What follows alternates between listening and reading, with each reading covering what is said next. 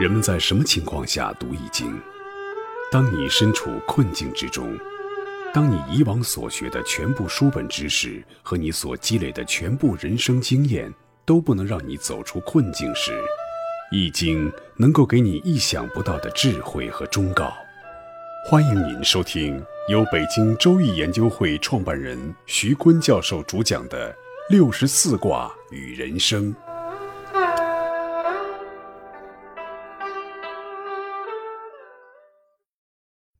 亲爱的听众朋友，大家好，我是北京周易研究会创办人徐坤。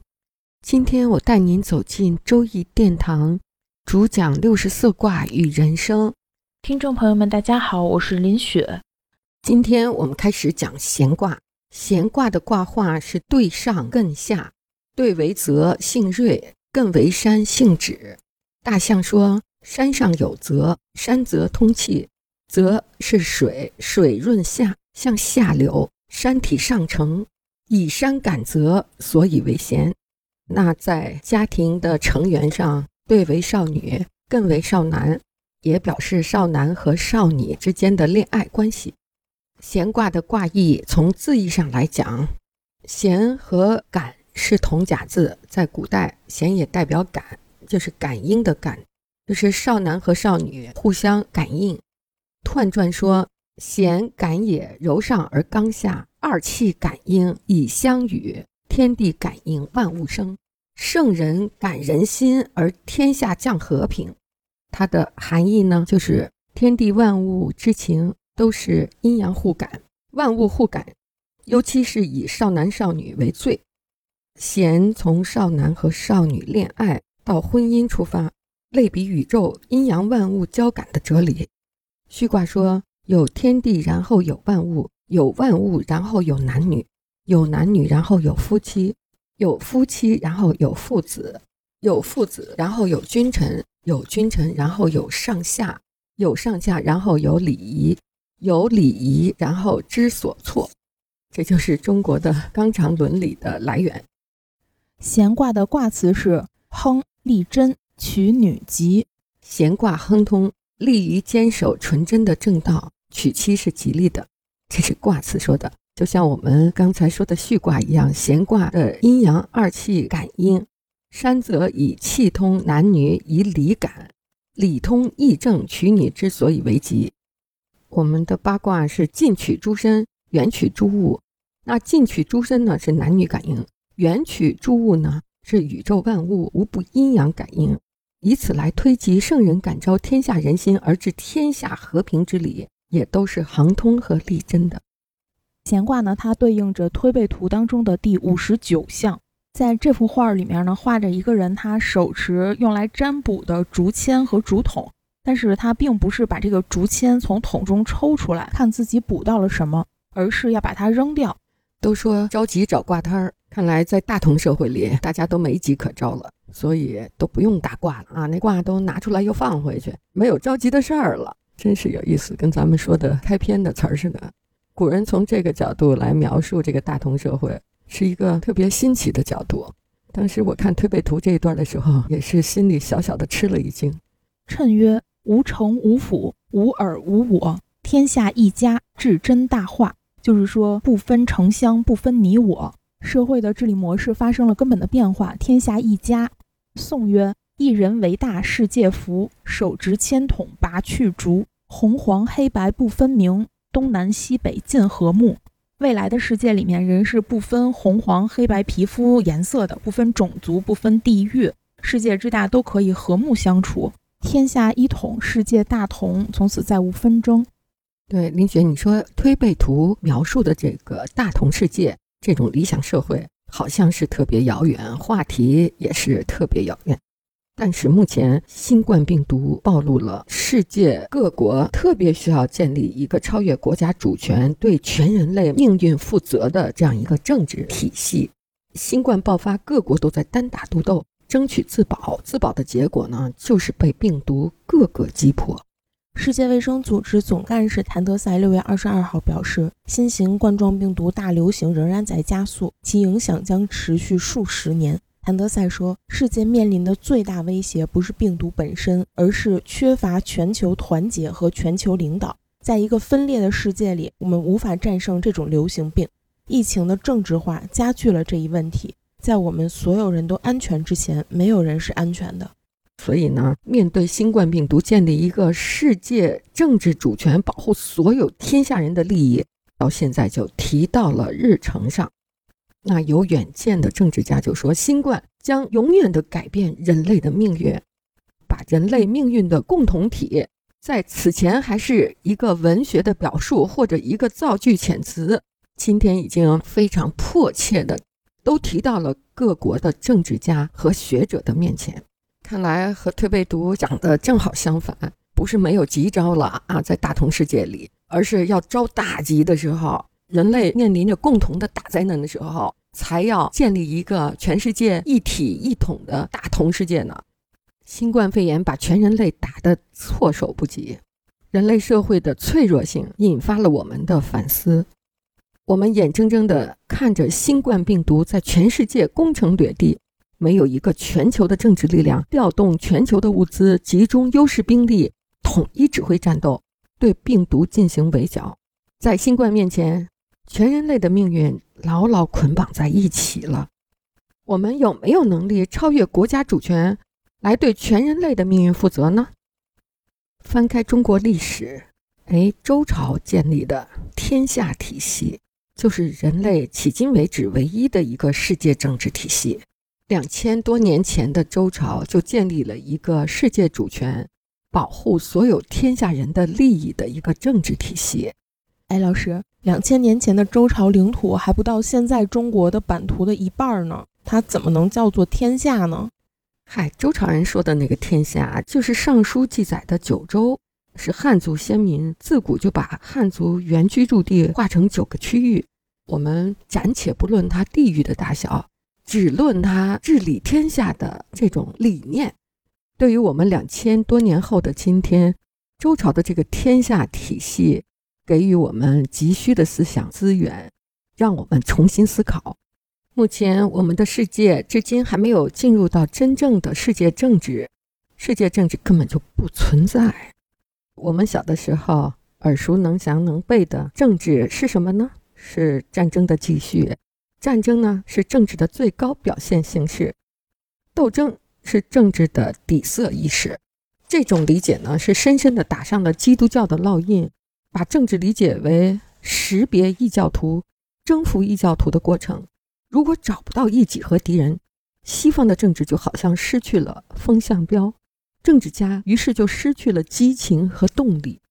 其实，冲突和斗争是人类社会存在的基本事实。但是如果政治要把斗争进行到底，那么政治就不是在解决问题，而是在恶化问题。这样的政治有什么用呢？哎，我说我怎么这么讨厌政治呢？原来我讨厌的是这种争斗哲学的政治。政治除了斗斗斗，难道还能让世界充满爱吗？我们中国古人建立的这个理想的社会，就不是这样解决政治问题的。西方人呢，是把政治当作互相斗争的技术，而周朝呢，就是把政治当作相互共同生活的艺术，是把纷争的世界变成共享的一个空间。这么说，西方人错误地理解了政治的本质，他们把政治当作互相斗争的技术了。那在中国两千年前的周王朝，他却把政治当作共同生活的空间。那周朝人太高明了。周朝建立的天下体制与现在的政治体制最重大的区分，就是衡量利益的政治单位不同。西方在衡量利益的政治单位是个人最小的政治单位，国家是最大的政治单位。世界是空白的，世界只是一个地理概念，它从来就不是一个独立的政治单位。而周朝人的天下是家国天下，天下是天下人的天下。周朝分封国就是八百多个，新建了七十一个，原来服从投靠周朝的是六百多个，再加上士大夫的家，也有近千个，这样组成了一个家国天下的分封制。在这个普天之下莫非王土的家天下的制度里，家庭的伦理可以外推于天下，而天下的秩序也可以庇护每一个家庭。在这个天下政治体系中，没有外人，也没有敌人的概念。这是我们周朝的天下体系与基督教的最大区别，又叫天下无外。看来西方人衡量利益的政治单位出错了，他们只有个人利益和国家，而没有世界。周朝的政治体系是一个超出狭隘国家主义、兼爱天下人的利益。但是光有天下无外的理由还是不够的，要给万邦一个不可拒绝的理由。为什么要加入这个周朝的天下体系呢？周公的理由是德治。不是靠美好的道德和美言美语来吸引大家加入万邦体制的。德治不光是伦理学的原则，也是经济学的原则。在希腊语言里，德是正义的概念；在周王的天下体系里，又增加了让别人得到利益和好处、做善事、给予恩惠的概念。那这两个意思加在一起呢，就是公正的分配利益。让天下人得到实惠和好处。周朝的土地政策是每家都分土地，保证耕者有其田，而且土地不许买卖转让，保证每个人不会失去土地，每个个体的生活都有保障，社会秩序就稳定，这样就能实现民心所向。这也是天下政治的正当性的证明。有了耕者有其田，就不需要。武力也能治天下。周朝的天下政治区别于西方政治的核心对利益思考的模型。市场经济，特别是西方的政治核心是理性、合乎逻辑的追求自身利益的最大化。其实呢，这是西方人对理性的最大误解。我们古代的周朝不是这样理解理性的。在西方的政治体系的核心中，自私合理的让自己的利益最大化。最后呢，就产生了一个互害的模式，因为自私本身就蕴含了一切坏事的可能性，自私的合理化则蕴含了一切坏事的必然性。所以呢，光有理性和逻辑的去追求自身利益的最大化，导致的结果就是互害模式。现代社会的发展证明，自身利益的最大化的理性，恰恰是浑水了自己的未来利益。这是一个片面的理性追求。那我们周朝的理性呢？不仅是单边的个人的利益，而且还要思考个人与他人相互关系的利益。这种互动的关系带来的利益，用孔子的话来讲，就是“己所欲则欲于人，己所达而达于人，己所不欲勿施于人”。这种理性呢，就不是个人的理性，追求个人利益的最大化。而是关系理性。周朝提出的关系理性呢，不是自身利益的最大化，而是互相伤害的最小化，这样才可以规避遭人报复的风险，也可以通过相互的合作，最大化的增强个人的利益。好，我明白了。西方人他对利益的思考模型也出了问题，以个人理性为出发点，没有关系理性。这些大招，周朝人是怎么想出来的？毕竟是两千年前啊，远在两千年的周朝，为什么可以超越国家秩序，以天下为单位来制定天下体系的政治格局呢？这是因为形势倒逼改革的结果。周朝是个小邦，他才有六七万人，而他的敌人商朝却有一百多万人口，以小博大，周朝得到了万邦的支持。打败了商朝，小邦获得了天下万邦的领导权。周朝因为实力不够，发明了天下体制，以小制大。今天我们借助闲卦所讲的“天地感而万物生，圣人感而天下降和平”的道理，借助推背图推出的美好的大同世界，面对新冠病毒，今天的世界最需要。借鉴一下中国古人两千年以前周朝提出的天下这个政治体制给我们带来的启发，以世界利益为政治思考的出发点，以全人类的命运为我们的责任，建立一个超越国家主权、对全人类的命运负责的世界政治体制。这是闲卦带给我们当今新冠病毒之后的全人类最深刻的警示和思考。文革后期的时候，开展批林批孔运动，我们当时的也没读过书，就在报纸上读的是孔子克己复礼，那个礼呢就是周礼。我们今天呢把周礼细细的推论一遍，没想到周礼是这么的美好。今天的我们也要跟孔子一样。再次提出克己复礼，天下为公。